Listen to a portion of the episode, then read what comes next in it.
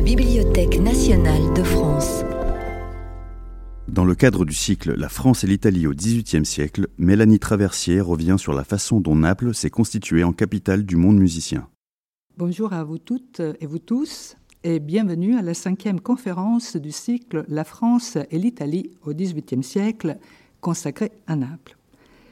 En effet, après le faste de Rome et de ses fêtes publiques, qui était le thème de la conférence de janvier dernier, nous évoquerons aujourd'hui les splendeurs de Naples, qui, je le rappelle, au XVIIIe siècle était la capitale d'un royaume.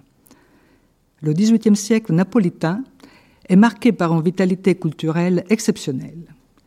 Grâce, tout au moins partie, au réformisme éclairé de Charles de Bourbon et de son fils euh, Ferdinand IV, la cité voit la création de nombreux théâtres et conservatoires et devient ainsi une étape obligée des musiciens et, comme nous le verrons, une véritable aussi fabrique de divas. Pour nous en parler, nous avons le plaisir d'accueillir aujourd'hui Mélanie Traversier, historienne, maîtresse de conférences en histoire moderne à l'Université de Lille 3. Spécialiste de la diffusion de l'opéra italien et de la circulation des musiciens dans l'Europe des Lumières, notre invité est l'auteur de nombreuses publications sur le sujet.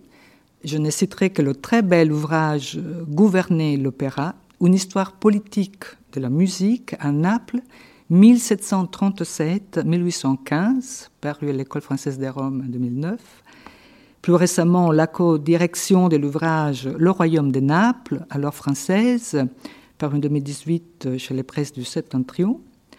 Le journal de Rennes, Marie-Caroline de Naples, dans l'Italie des Lumières. Et apparaître, c'est son information, donc vraiment d'avant-première, euh, le 11 mars, son dernier euh, travail, L'harmonie de verre et Miss Davis, sur la mécanique du succès au siècle des Lumières. Euh, vous trouverez ces titres euh, dans la bibliographie sélective qui est en ligne et téléchargeable sur le site de la Bibliothèque nationale. Avant de céder la parole à notre invité, je voudrais juste rappeler que Madame Traversier est également comédienne. Et à ce titre, nous aurons le plaisir de l'accueillir à nouveau dans nos murs le vendredi 11 juin pour le concert-spectacle Une soirée euh, au salon, interprété par l'ensemble du concert de la loge. Nous clôturerons ainsi le cycle des conférences par des œuvres musicales italiennes du XVIIIe siècle. Voilà, donc sans tarder, je passe la parole à Mélanie Traversier et je souhaite à toutes et tous une très belle conférence. Merci. Merci beaucoup Emanuela Prosdotti de m'avoir associé à ce beau cycle de conférences qui nous permet et qui me, permet aussi euh, de voyager dans le temps et, dans l'espace euh, malgré toutes les contraintes euh, du moment. Écoutons un amoureux de l'Italie du XVIIIe siècle et de Naples en particulier pour commencer notre voyage napolitain.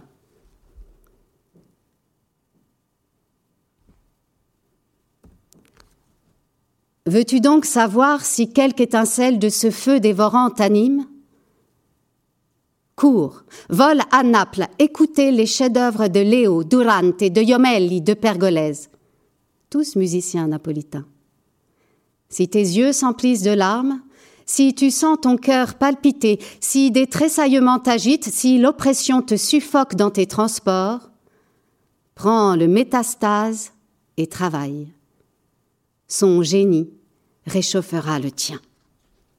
Ainsi s'exprime Jean-Jacques Rousseau dans son article Génie, publié dans le dictionnaire de la musique. Il s'adresse avec fougue à un jeune musicien qui rêve de faire carrière, qui doute de son talent. Et pour Rousseau, nul doute, le génie musical se trouve de l'autre côté de Naples, de l'autre côté des Alpes, pardon, et plus précisément à Naples, terre d'élection de l'opéra italien. Et c'est bien à l'aune de ce modèle napolitain que le talent musical doit être validé. Pour Rousseau, comme pour bien d'autres voyageurs, l'opéra est un des éléments constitutifs majeurs de l'identité de Naples, l'emblème même de sa suprématie culturelle, en particulier dans la deuxième moitié du XVIIIe siècle. De fait, Naples s'impose au XVIIIe siècle comme le principal pôle de la géographie musicale européenne, à la fois dans les pratiques sociales, dans les discours, dans les imaginaires. Rousseau n'est pas le seul à s'emballer. Écoutons d'autres voyageurs, également français, qui se lancent dans le grand tour dont vous a parlé Gilles Bertrand il y a quelque temps. Jérôme de Lalande. La musique est surtout le triomphe des Napolitains. Il semble que dans ces pays-là, les cordes du tympan soient plus tendues, plus harmoniques, plus sonores que dans le reste de l'Europe. La nation même est toute chantante. Aussi, Naples est-elle la source principale de la musique italienne, des grands compositeurs et des excellents opéras. Alors essayons ensemble d'identifier les fondements de cette suprématie musicale napolitaine au siècle des Lumières. Ce sera l'occasion de présenter les lieux phares de cette suprématie, les institutions musicales, les figures qui incarnent la domination de Naples sur le monde de la musique. Nous en étudierons aussi les effets euh, symboliques sur les voyageurs, mais aussi sur les musiciens professionnels dont les rêves de succès sont polarisés par l'astre napolitain. Bref, il s'agit de comprendre ensemble pourquoi Naples est la capitale du monde musicien parler, comme Charles de Brosse, à qui j'ai emprunté le titre. Si Naples est devenue la capitale du monde musical, c'est aussi parce que l'histoire de sa domination culturelle a croisé l'histoire politique de Naples. Et il est temps de rappeler quels ont été les souverains qui ont œuvré à une politique de prestige qui a mis en avant la culture musicale napolitaine. Parlons donc des Bourbons, ces fameux Bourbons de Naples. En 1734, Naples, l'Italie méridionale, retrouve, après des siècles de domination étrangère, d'abord espagnole, puis plus brièvement autrichienne, l'Italie méridionale retrouve un souverain propre, un souverain indépendant, en la personne de Charles de Bourbon. Mais nous ne sommes pas très éloignés du thème de notre cycle, puisque Charles de Bourbon est l'un des descendants de notre Louis XIV. Et c'est lui qui va véritablement vouloir donner le plus grand rayonnement à sa capitale, Naples.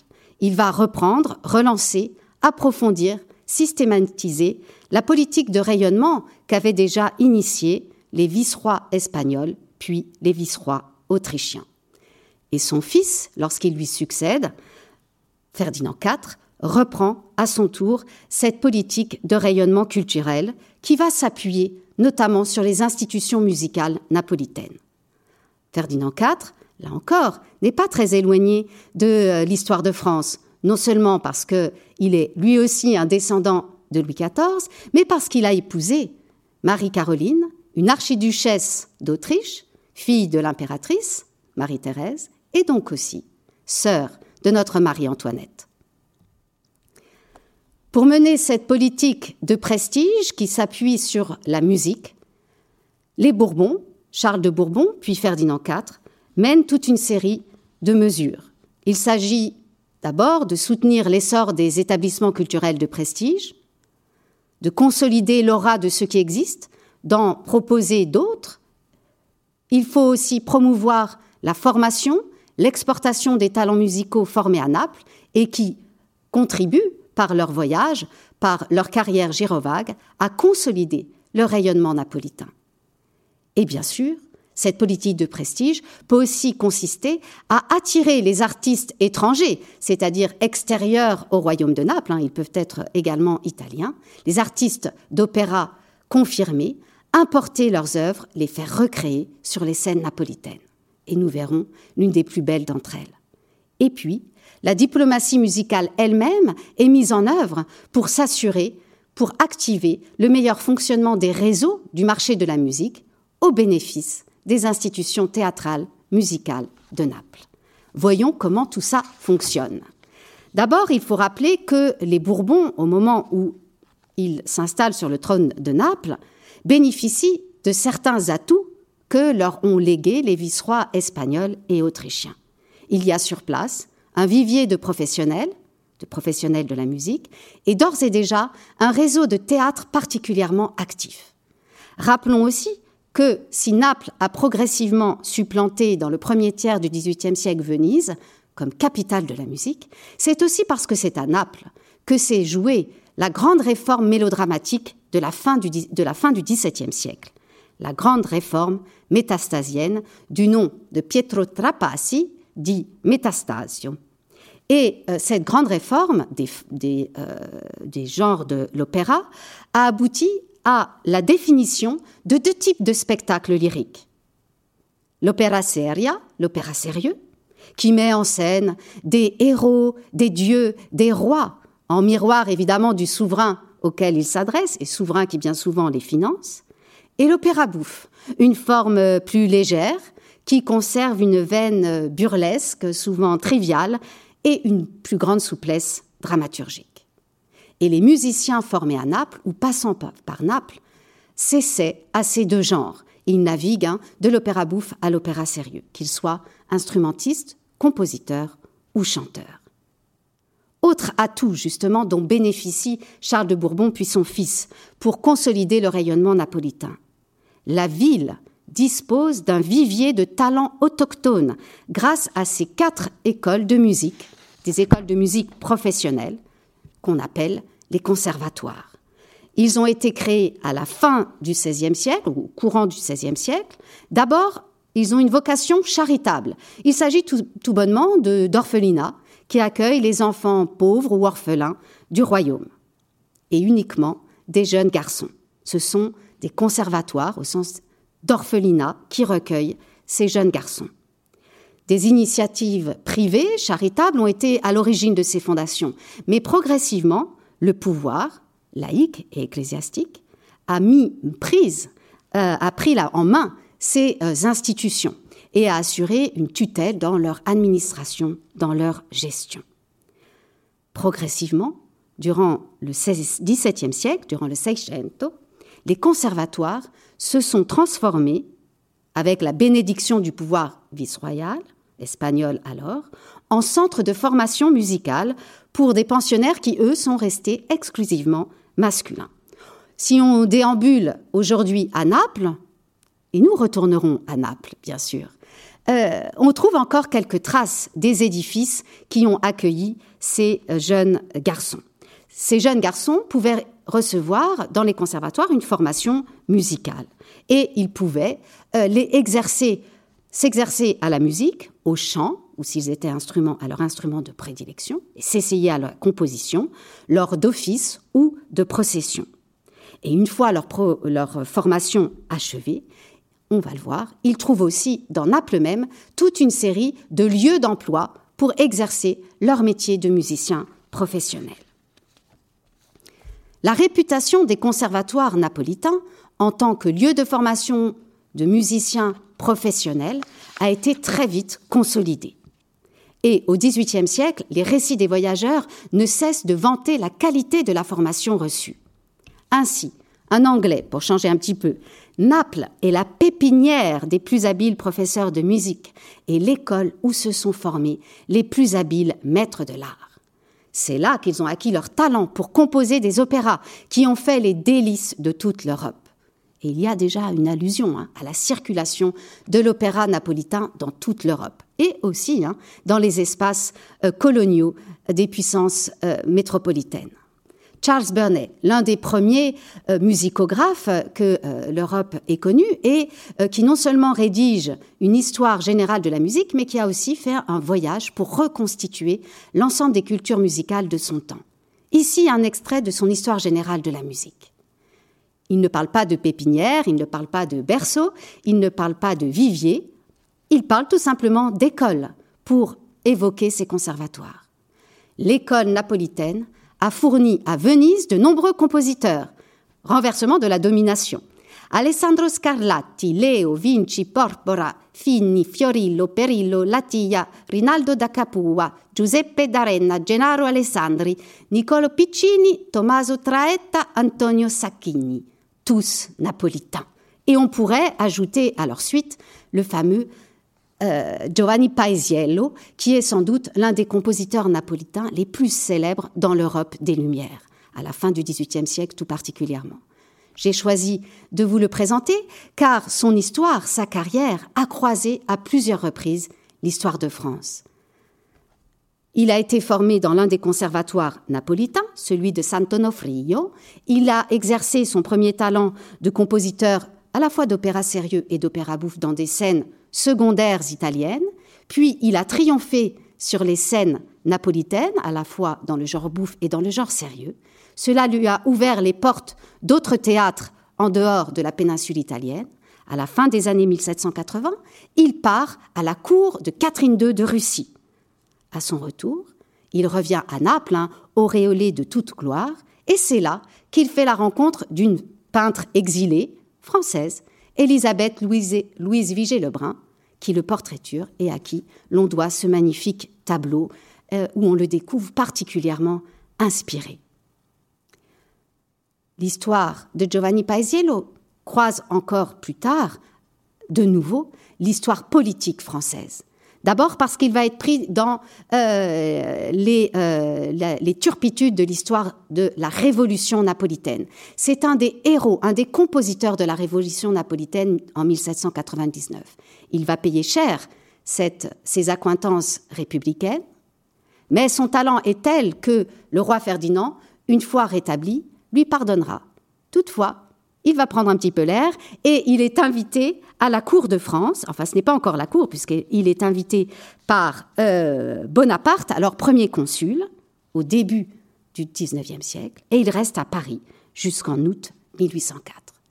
Il retourne ensuite à Naples, où il devient, je vous passe les détails des soubresauts géopolitiques de l'époque, où il deviendra l'un des piliers de la politique musicale menée par Joseph Bonaparte, devenu roi de Naples, puis par son successeur, Joachim Murat.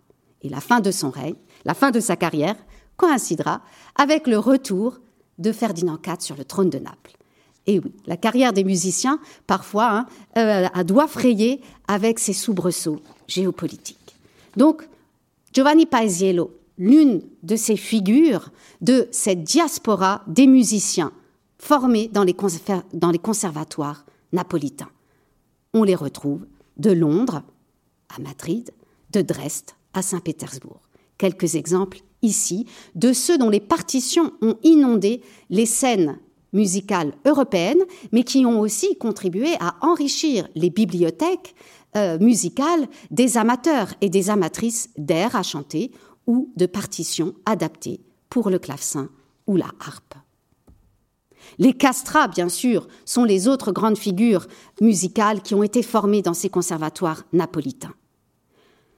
Recrutés autour de l'âge de 7-8 ans dans l'un ou l'autre des conservatoires de la ville, lorsqu'ils parviennent à développer la voix que leur maître espérait, celle-ci se révèle particulièrement virtuose, extraordinaire.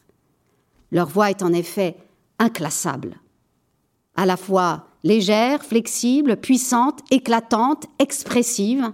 Elle a toutes les qualités, celles de la voix d'homme, celle de la voix de femme, celle de la voix d'enfant. Et ils deviennent vraiment les têtes d'affiche de euh, l'opéra sérieux qui met en scène les héros, les dieux, les rois. Parmi eux, vous connaissez sans doute la figure de Carlo Broschi di Farinelli, également donc formé à Naples, ça a été l'un des élèves de Niccolo Porpora, qu'on peut aussi citer, ou encore la figure de Gaetano Majorano di Caffarelli, collègue, rival, mais néanmoins ami de Farinelli, qui vous est peut-être moins familier et qu'on découvre ici sur une caricature vénitienne. Euh, on le découvre embarquant sur son dos littéralement le théâtre. Là où chante le castrat, là est l'opéra. Là sont euh, les effusions du public. Alors je le disais, un vivier de professionnels, masculins en tout cas, qui trouvent des opportunités d'emploi sur place à la fois nombreuses et. Rappelons aussi que Naples au XVIIIe siècle est un monstre urbain, plus de 400 000 habitants, certes une ville marquée par un certain nombre d'inégalités sociales, mais les élites locales ont aussi une passion pour la musique et peuvent à leur tour embaucher pour des soirées privées ou leur propre orchestre des musiciens. Mais bien sûr, c'est le réseau dense d'institutions musicales, à la fois laïques et religieuses, des lieux de représentation et de consommation musicale qui offre la plus grande panoplie de possibilités professionnelles à ces musiciens formés sur place. Les églises, hein, les centaines de chapelles hein, qui sont bien sûr un, lieu euh, de déploiement euh, euh, d'exercice pour ces professionnels de la musique, mais aussi le dense réseau de théâtres publics. Deux théâtres royaux au XVIIIe siècle, le Teatro di San Carlo, bâti par Charles de Bourbon, rejoint avec le label Théâtre Royal par le théâtre Teatro del Fondo que son fils a fait construire en 1778-1779, et qui viennent tous deux s'insérer dans un réseau de théâtres secondaires plutôt destiné à la programmation d'opéra bouffe. Il y a une sorte de hiérarchie symbolique entre les opéras royaux, les théâtres d'opéra royaux, qui accueillent plutôt l'opéra noble, l'opéra sérieux, euh, et les théâtres secondaires, qui, eux, accueillent des formes plus légères. Théâtre en prose, mais aussi l'opéra bouffe. Le Teatro dei Fiorentini, qui a été le premier théâtre public construit à Naples, le Teatro Nuovo et à la toute fin du siècle, le Teatro San Ferdinando. Mais vous l'attendiez, j'espère, couronnant ce réseau d'institutions musicales, couronnant ce réseau de théâtre public, c'est bien sûr le théâtre roi, le Real Teatro di San Carlo. Et il incarne par la pierre, par sa monumentalité, par sa décoration absolument grandiose, le lien organique entre le pouvoir monarchique, le pouvoir bourbonien, et l'histoire de la musique et de la domination de Naples sur le monde de la musique. C'est un véritable théâtre roi. D'abord parce que, du point de vue architectural, il est directement relié au palais royal. Un couloir presque secret permet au roi de quitter ses appartements et de rejoindre sa loge magistrale qui recouvre deux rangs euh, de loges au sein du théâtre et d'apparaître soudain, tel euh, en apothéose, dans euh, la salle. Théâtre de roi, théâtre roi qui porte aussi le nom du souverain. Théâtre Saint-Charles, San Carlo, du nom de Charles de Bourbon, le roi qui l'a fait construire. Du reste, le théâtre a été inauguré le jour de la Saint-Charles, le 4 novembre 1737. Et tout naturellement, ce théâtre devient l'écrin privilégié de la représentation royale. Vous pouvez l'admirer ici sur un tableau euh, de l'époque de Michele Foschini qui est conservé à Naples au Museo di San Martino où on découvre toute une collection euh, d'iconographie théâtrale et musicale. Ce théâtre est aussi majestueux car il incarne, il fixe définitivement le modèle du théâtre à l'italienne, qui va faire florès dans toute l'Europe de la musique, de l'Europe du euh, théâtre. Il fixe ce modèle parce que c'est le plus grand de tous les théâtres euh, à l'italienne jusqu'à la construction de la Scala et à son ouverture en 1778. Plus de 2000 personnes, 2400 environ, peuvent être accueillies euh, dans la salle du Teatro di San Carlo. Et la répartition euh, du public est tout à fait saisissante. 1800 places environ dans ces loges, ces étages de loges, hein, euh, plus de 180 loges distribuées sur ce plan en raquette, et 600 places au parterre assis. Ce théâtre devient la référence ultime de l'architecture théâtrale, et il finit par éblouir littéralement les commentaires des voyageurs qui sont subjugués de le découvrir, tant il est grandiose, tant il est immense, et le registre élogieux euh, euh, dévore l'ensemble des annotations des voyageurs. Par exemple, retrouvons Charles de Brosse. Le théâtre du palais, je vous parlais d'un théâtre roi, on y est. Le théâtre du palais est une pièce qui épouvante par sa grandeur, son exaucement et sa magnificence. Jérôme de Lalande, encore lui. Le théâtre de Saint-Charles, c'est de tous les théâtres modernes de l'Italie, considéré comme déjà sublime, le plus remarquable par sa grandeur. Et les voyageurs des autres pays sont tout aussi unanimes. Ainsi, Friedrich Meyer, le théâtre royal de Naples est le temple le plus vaste, le plus brillant que l'on ait consacré au culte des muses et d'Apollon.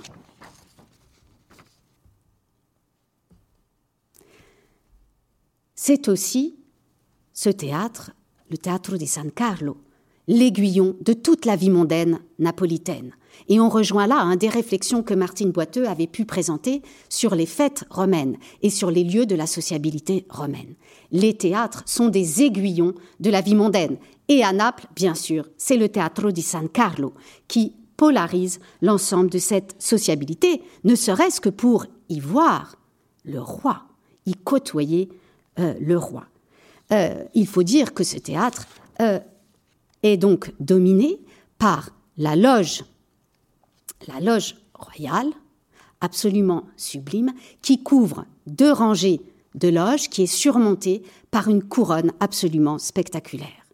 Je dois préciser que les couleurs actuelles du Teatro di San Carlo ne sont pas celles d'origine, qui étaient davantage bleutées et argentées, comme vous avez pu le constater sur le tableau de Foschini. Aiguillon de la vie mondaine, pour y voir le roi en majesté, car en effet, le calendrier royal contraint littéralement la programmation de la saison théâtrale. Les saisons sont rythmées par les, premières qui elles-mêmes sont calquées sur le calendrier familial, le calendrier de la dynastie.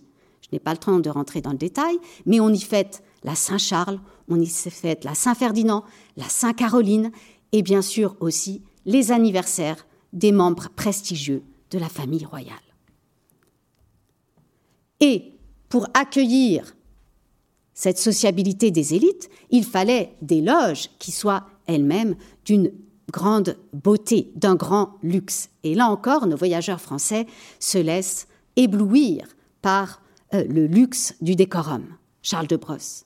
Chacune des loges est grande comme un petit cabinet d'assemblée, le tout desservi par des grands corridors et de beaux escaliers. Pierre-Jean Grelet, quelques années plus tard, le théâtre consacré à l'opéra est immense. Il a six rangs de loges, dont chacune est une, est une chambre meublée de tables, glaces, tapisseries, canapés, lustres. Et il faut imaginer ce théâtre absolument euh, mis en beauté par une multitude non seulement de bougies, de lumières, dont les reflets sont démultipliés par les glaces, les miroirs qu'évoque Pierre-Jean Grollet. Et lorsque le roi surgit dans sa propre loge, évidemment, l'émotion est à son comble. La propre loge du roi est encore plus vaste. Regardez ce que dit Pierre-Jean Grollet à propos des loges. Celle du roi est un salon en face du théâtre, salon assez grand pour recevoir commodément la famille royale et une partie de la cour. Et de fait, si le Teatro di San Carlo est un passage obligé pour les voyageurs, en tout cas ceux qui peuvent euh, euh, y être invités ou se payer une place, la loge royale est un passage obligé pour les invités de marque de la famille royale. Ainsi, dans le journal de la reine Marie-Caroline de Naples, dont j'ai proposé une édition critique, on retrouve toute une série d'annotations de ces visiteurs de prestige accueillis par le couple royal. La reine Marie-Caroline de Naples, 7 février 1784, nous sommes le 8, bon, euh, évoque ainsi la visite du roi de Suède qui vient un moment nous voir dans la loge. J'ai laissé ici l'orthographe de la reine, hein, qui nous rappelle aussi que le français était la langue de cour dans l'Europe du XVIIIe siècle. Alors bien sûr, pour euh, faire vivre, faire vibrer la musique dans euh, ce théâtre roi, il fallait, il fallait un art royal, et cet art royal, c'était bien sûr l'opéra sérieux, dans un jeu de mise en, miroir entre les chanteurs, les arguments qui sur scène mettaient en, en avant des histoires de dieux, de rois, et la personne royale dans euh, la loge. Et il fallait des têtes d'affiche. Alors, du point de vue du recrutement des musiciens, des chanteurs, les conservatoires napolitains avaient de quoi euh, fournir, on l'a vu, il y avait ce vivier de professionnels. En revanche, euh, il n'y avait pas d'école de musique destinée à l'apprentissage des, des chanteuses qui espéraient faire carrière dans l'opéra. Dès lors, un des objectifs majeurs de la diplomatie musicale mise en œuvre par les Bourbons va consister à recruter, à repérer d'abord négocier et recruter des chanteuses de talent pour ce théâtre royal. C'est le cas dès le début, euh, dès les premières saisons du Teatro di San Carlo. Et pour mettre en œuvre cette diplomatie musicale, les Bourbons mobilisent leurs agents diplomatiques, qui eux-mêmes peuvent avoir recours à des chanteurs qui sont finalement les meilleurs experts de la réalité du marché de la musique. Ainsi, Mariano Nicolini, qui a été le castra, tête d'affiche au moment de l'ouverture euh, du euh, San Carlo dans Achille in Giro en 1734, euh, a été sollicité pour qu'il renseigne en 1741 le gouvernement sur la possibilité d'embaucher des chanteuses de qualité et de belles figures pour le théâtre napolitain pour la saison à euh, venir. Et on voit hein, Mariano Nicolini effectivement rendre compte de ce qu'il sait, de ses informations sur le marché de la musique. Et il essaye au passage de monnayer un nouveau contrat au San Carlo, qu'il n'obtiendra pas, mais ça, c'est une autre histoire. Reste que ce théâtre absolument euh, éblouissant, euh, qui vibrait des sons magiques de l'opéra serio, qui était euh, sous la magie des voix de Castra, était parfois presque trop beau pour pouvoir laisser entendre de la manière la plus nette la musique. Pourquoi? Eh bien, parce que il est trop grand et ces loges qui sont autant de petits salons sont autant de pièges pour le son. Ainsi, Charles Burnet, il faut avouer que la grandeur du bâtiment et le bruit de l'auditoire sont tels qu'on ne peut entendre distinctement ni les voix ni les instruments. Donc une sorte de théâtre qui serait aussi parfois presque anti-théâtral, euh, contraire à sa vocation initiale, compte tenu de ses faiblesses acoustiques. Et Pierre Pat ne s'y trompe pas, hein, c'est un grand architecte euh, français, c'est aussi pour ça que je voulais vous le citer. Alors il n'est pas le contre euh, le théâtre, euh, le plan à l'italienne, ce qu'il regrette, c'est l'étendue immense de ce théâtre en raison de la multitude aussi des loges qui sont autant de pièges et qui affaiblissent la qualité de la réverbération sonore. La voix s'engouffre en détail et sans espérance de retour.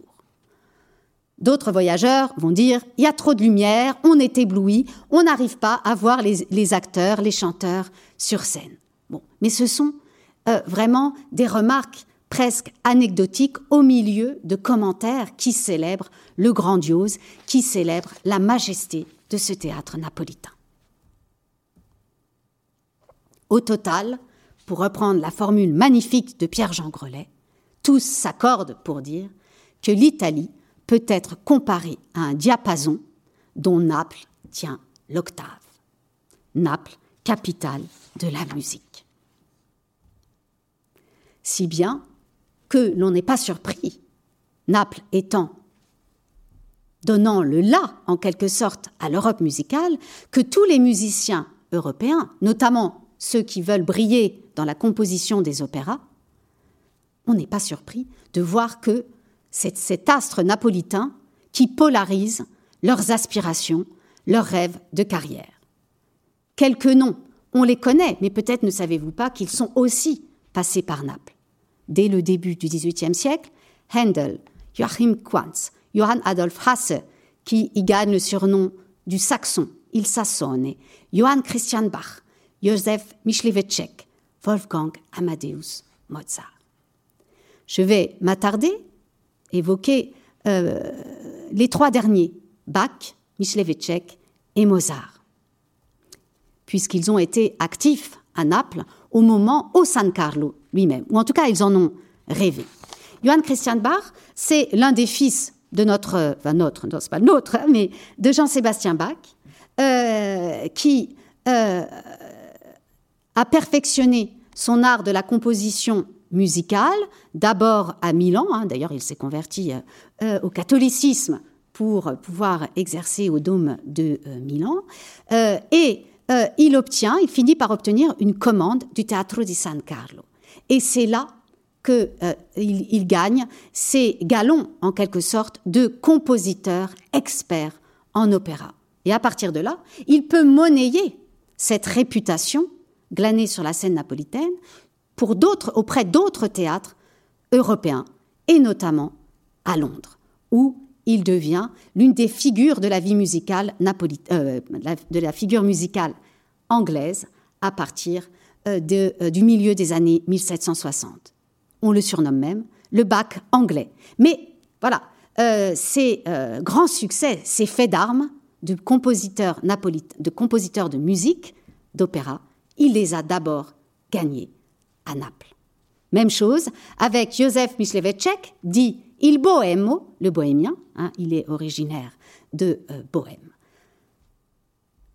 Il a eu ses premiers succès sur des théâtres secondaires jusqu'à être recruté au San Carlo pour plusieurs saisons dans les années 1770. Il y crée notamment l'Olympiade, et je vous invite d'ailleurs à découvrir euh, le documentaire que lui a consacré Pet Vaclav, Confession d'un disparu, lors de la recréation de l'Olympiade euh, par l'ensemble de, euh, Collegium 1704 en 2015. L'Olympiade. Józef Mysleveček, qui devient vraiment l'un des héros de la vie musicale napolitaine et au-delà européenne. Et c'est par l'entremise de Mysleveček, son bienfaiteur un peu, plus, un peu plus âgé, que Mozart lui-même espère obtenir en 1778, pour le carnaval de 1778, un contrat. Écoutons ce que Mozart écrit. Il écrit à son père, nous sommes le 11 octobre 1777. Il désespère de trouver un contrat digne de son talent. Si je ne trouve pas d'engagement, eh bien, j'aurai au moins cette opportunité en Italie, celle d'un contrat au San Carlo. Pour le carnaval, je serai assuré de gagner 100 ducats. Une fois que j'aurai écrit un opéra pour Naples, je serai demandé partout. Certes, il est vrai qu'on y est assez mal payé, mais pas pour rien on y acquiert plus d'honneur et de réputation qu'en composant 100 concertos en Allemagne. La récompense symbolique vaut tous les sésames et Mozart en est pleinement conscient. La réputation se construit à Naples et c'est aussi ce calcul que fait euh, Cecilia Davis. C'est une chanteuse d'origine irlandaise qui, en quelque sorte, naît à la musique, naît à l'histoire de l'opéra à Naples même. En 1772, elle fait ses débuts sur les scènes italiennes dans, le rôle titre du Ruggiero de Hasse en janvier 1772. À l'issue de ces représentations, où elle doit faire face à toute une série euh, de cabales euh, orchestrées par euh, le camp d'un certain nombre de spectateurs qui lui préfèrent une chanteuse italienne, elle gagne le surnom d'Inglesina, l'anglaise. Et ce surnom vaut tous les sésames. C'est véritablement une griffe, un label napolitain qu'elle menait ensuite dans les théâtres de Toscane et plus tard, au milieu des années 1770, à son retour à Londres. Et désormais, elle sera surtout appelée l'Inglesina. C'est la première sirène anglaise à avoir triomphé en Italie, avoir triomphé dans le sein des saints de l'opéra italien sur la scène du San Carlo. Et le tercet conclusif qui célèbre son triomphe la compare justement à une sirène. C'est la sirène de la Tamise, mais qui fait revivre le mythe de la sirène Parthénope, sur la dépouille de laquelle Naples aurait été construite. Alors, puisqu'il s'agit aussi d'évoquer les relations entre la France et l'Italie au XVIIIe siècle, on pourrait se dire ah mais oui, mais quand même, euh, en euh, France à la même époque, on débat beaucoup euh, des faiblesses de l'opéra italien. Y a-t-il des effets symboliques sur l'image de Naples de manière concomitante? Eh bien, pas du tout. À Naples, on constate un écho véritablement assourdi de ces querelles que je juge franco-françaises sur les mérites comparés des opéras français et des opéras italiens. Rappelons-en les trois principaux jalons dès le début du XVIIIe siècle. La première querelle qui oppose Jean-Laurent Le Serre de la Vieille-Ville à l'abbé François Raguenet, 1702-1706.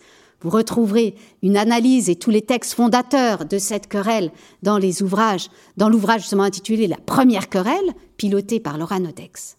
Deuxième séquence de cette controverse franco-française, la querelle des bouffons, qui a éclaté au moment où des chanteurs italiens, pas spécialement napolitains, des chanteurs italiens, ont été invités sur la scène de l'Académie royale de musique à Paris à chanter La Serva Padrona de Pergolèse. Pergolèse est mort depuis longtemps, mais Pergolèse, c'est une figure de l'opéra napolitain. Et dès cette première représentation, en 1752, la querelle s'est déclenchée. Et nous retrouvons ici d'ailleurs Rousseau, car Rousseau, à propos de cette querelle, à propos de la représentation de la Serva Padrona, disait Cette musique a débouché les oreilles françaises. Et à partir de là, évidemment, Rousseau a laissé euh, libre cours à sa passion pour l'opéra italien. Vous retrouverez dans les catalogues de euh, la BNF, notamment sur Gallica, la dernière œuvre copiée par Rousseau. Rousseau était aussi copiste de musique. Qu'a-t-il copié? Une version de l'Olympiade, justement. Alors, pas celle de Michlevechek que j'évoquais euh, tout à l'heure. C'est un document de 1777 qui est conservé au euh, musée Rousseau de Montmorency et qui est abrité désormais, numérisé par les collections de la BNF. Vingt ans après la querelle des bouffons, à la fin des années 1770, le conflit éclate à nouveau au sein des élites françaises, avec de nouveau deux super-héros qu'on oppose, Gluck, alors allemand, euh, mais devenu le héros de l'opéra français, de la tragédie lyrique française, et de l'autre côté, Piccini, Niccolo Piccini, invité à la cour pour se confronter à Gluck, et qui est euh, l'une des stars à l'époque, à la fin des années 1770, de l'opéra napolitain. Et au fond, ces querelles euh, opposent deux conceptions euh, de, euh, de euh, la musique, mais qui mettent en jeu des débats autour de l'identité française. Il s'agit, dans cette opposition, de retrouver les valeurs qui seraient celles de l'identité culturelle française. Et les turiféraires de la musique française, qu'elle soit représentée par Rameau ou par Gluck, hein, disent que l'opéra français est du côté de la raison, de la raison virile, de la beauté du verbe, quand la musique italienne ne serait que extravagance, virtuosité féminine qu'incarneraient ces chanteurs dégénérés, dévirilisés que sont les castrats. Bon, ça c'est du côté français. Mais qu'en dit-on à Naples au même moment de ces querelles Eh bien, si l'on suit quelques échos de ces querelles avec l'abbé Galliani, autre héros des relations intellectuelles franco italienne hein, qu'évoquait Philippe Audejean l'autre jour, eh bien l'abbé Galliani, lui, il est très étonné. Euh, il, se dit complètement euh, étranger à ces querelles entre musique italienne et musique française.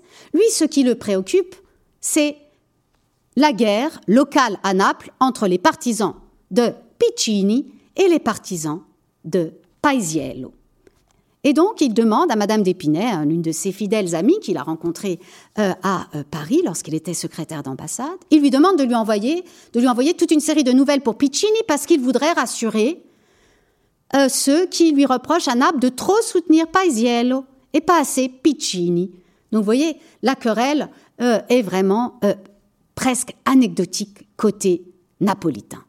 Même chose dans une lettre toujours de l'abbé Galliani à Marmontel dans cette lettre euh, où, bon, il traite, il considère que Gluck est une sorte de teuton armé de la massue d'Hercule, certes. Hein. il dit ceci Qu'il assomme donc, s'il vous plaît, votre vieille musique française. Pour lui, donc, l'affaire est pliée, la domination musicale est évidemment du côté de Naples. Mais ce qui est intéressant dans, euh, l'extrait de cette lettre, c'est qu'il montre bien que, pour lui, comme pour les premiers concernés, Piccini et Gluck sont en fait devenus les héros contre leur gré, malgré eux en quelque sorte, de cette querelle. Piccini m'a mandé lui-même que, se trouvant à table chez le directeur Berton, à côté de son rival, le brave Allemand, tout en lui versant une rasade, il lui avait dit Mezzavoce. Les Français sont de bonnes gens, mais ils me font rire. Ils veulent qu'on leur fasse du chant et ils ne savent pas chanter. Vous voyez, l'affaire était dite également de ce point de vue. Donc un écho assourdi des querelles françaises. Et le mythe de l'aura de l'école napolitaine demeure encore très présent dans euh, les réflexions des professionnels de la musique français à la, fin, à la toute fin du XVIIIe siècle. Ainsi Grétry. Alors Grétry, il est liégeois, il s'est formé à Rome, mais il est devenu ensuite euh, le super-héros, en quelque sorte, de l'opéra comique français. En 1789, dans ses mémoires, il a encore plus, au moins 20 ans à vivre. Mais enfin, il écrit déjà ses mémoires qui sont une sorte de réflexion théorique et pratique sur la musique. Il, écrit ceci. Son rêve, c'est de pouvoir disposer de 10 000 livres pour pouvoir faire venir à Paris des élèves des conservatoires napolitains. Cinq chanteurs, sous-entendu des castrats, cinq compositeurs. Les premiers n'y resteraient que deux ans, les seconds quatre ils apporteraient et entretiendraient à Paris cette simplicité, cette fraîcheur de chant qu'un sentiment mélancolique n'inspire que dans les pays chauds. une théorie des climats hein, qui est évidemment propre aux euh, Lumières. Et ce n'est pas euh, étonnant ensuite que Grétry, une fois devenu l'un des piliers euh, de la vie musicale durant le Directoire puis l'Empire, œuvre à la création du prix de composition de l'Académie de France à Rome, et les lauréats de ce prix de composition doivent séjourner à Rome, mais aussi se rendre à Naples pour s'y frotter à ce bon air, à ce sentiment mélancolique que n'inspire, qu'inspire les pays chauds et la bonne musique qui y va avec. Et dans euh, ces euh, dernières lettres, encore par exemple à Hippolyte André Chélard, qui est un des premiers lauréats de euh, ce prix de Rome en, composition de musique, il lui dit ceci. Nous sommes en 1813. Vous avez raison d'aimer Cimarosa, autre figure majeure de l'opéra napolitain. Vous avez raison d'aimer Cimarosa. C'est un de mes hommes de prédilection. Voyez hein, l'attachement et euh, l'admiration permanente qu'a conservé Grétry pour la musique napolitaine, pour ses compositeurs d'opéra formés à Naples. Et pourtant, et pourtant, l'édifice est déjà largement fragilisé. Quelques voix déjà se sont exprimées dans les années 1770, mais tellement discordantes et tellement ponctuelles qu'on ne les a pas entendues. Charles Burnet fut, fut peut-être l'un des premiers à pointer la crise la sclérose qui peu à peu allait fragiliser la domination musicale napolitaine. Charles Burnet était peut-être le plus attentif puisqu'il était lui-même musicien et qu'il sillonnait l'Europe pour y observer la vie musicale dans tous ses états. Et lorsqu'il découvre Naples au début des années 1770, il note ces séminaires, la fameuse pépinière, ces séminaires, les conservatoires, qui ont jadis produit de si grands musiciens semble aujourd'hui avoir bien dégénéré. Mais il est alors l'un des rares à s'exprimer ainsi.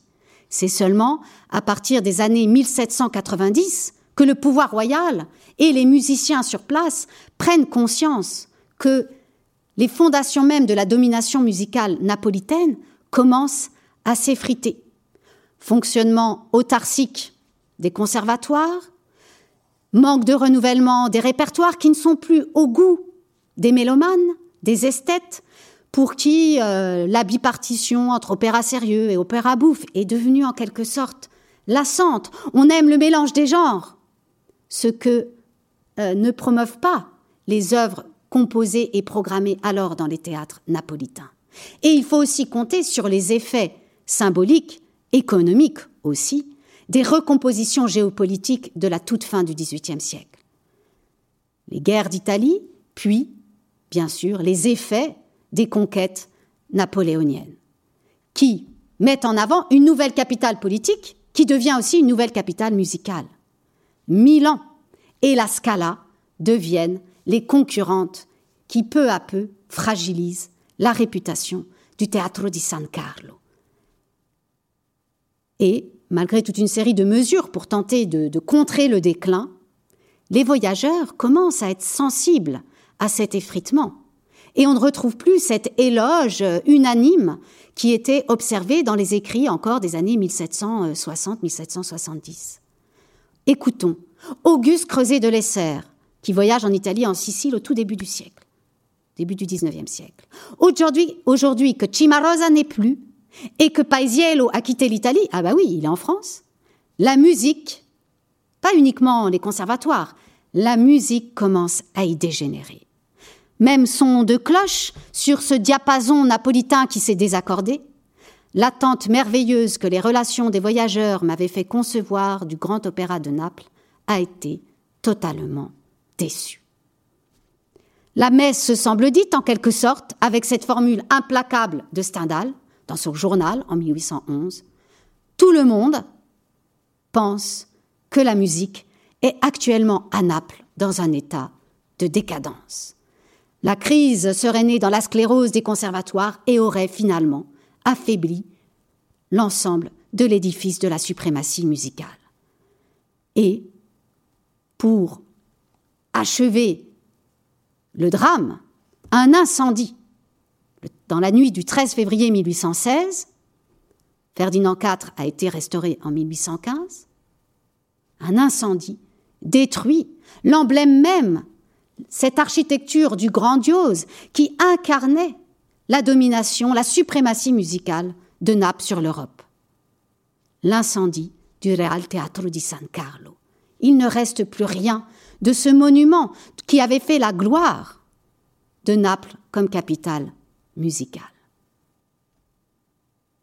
Il serait triste de terminer sur une telle note, car car, car, eh bien, tout porté à son œuvre de restauration politique, Ferdinand IV fait reconstruire en quelques mois seulement, à l'identique, en reprenant le même plan que celui de 1737, les mêmes étages de loge, la même décoration, avec euh, quelques commodités supplémentaires, il fait reconstruire en 300 jours ce théâtre.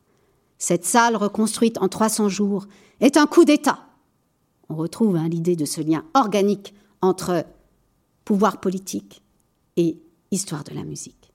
Elle attache le peuple au roi, Ferdinand IV, plus que la meilleure loi.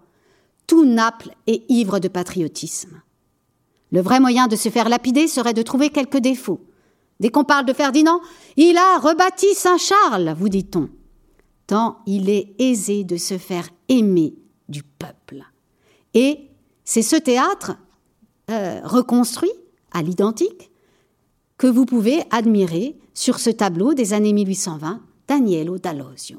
Et c'est cette même scène que vous pourrez retrouver, alors débarrassé des euh, hippomobiles, des carrosses, mais repeuplé de Vespa, de vélos maintenant, euh, et de quelques voitures, que vous pourrez retrouver en vous rendant, je l'espère très prochainement, à Naples. Alors peut-être que lors de ce prochain voyage, vous vous souviendrez de Rousseau, cours, vol à Naples, et je glisse dans votre escarcelle, dans votre besace de voyageur, une autre recommandation, un autre vadémécum que j'emprunte à Stendhal, et qui est peut-être le meilleur résumé des relations entre la France et l'Italie. Écoutons. Rome est un tombeau sublime. Il faut rire à Naples et aimer à Milan. Je vous remercie de votre attention. À bientôt. Vous venez d'écouter un podcast de la Bibliothèque nationale de France. Retrouvez les conférences, rencontres et créations de la BNF sur toutes les plateformes de podcast ainsi que sur le site bnf.fr.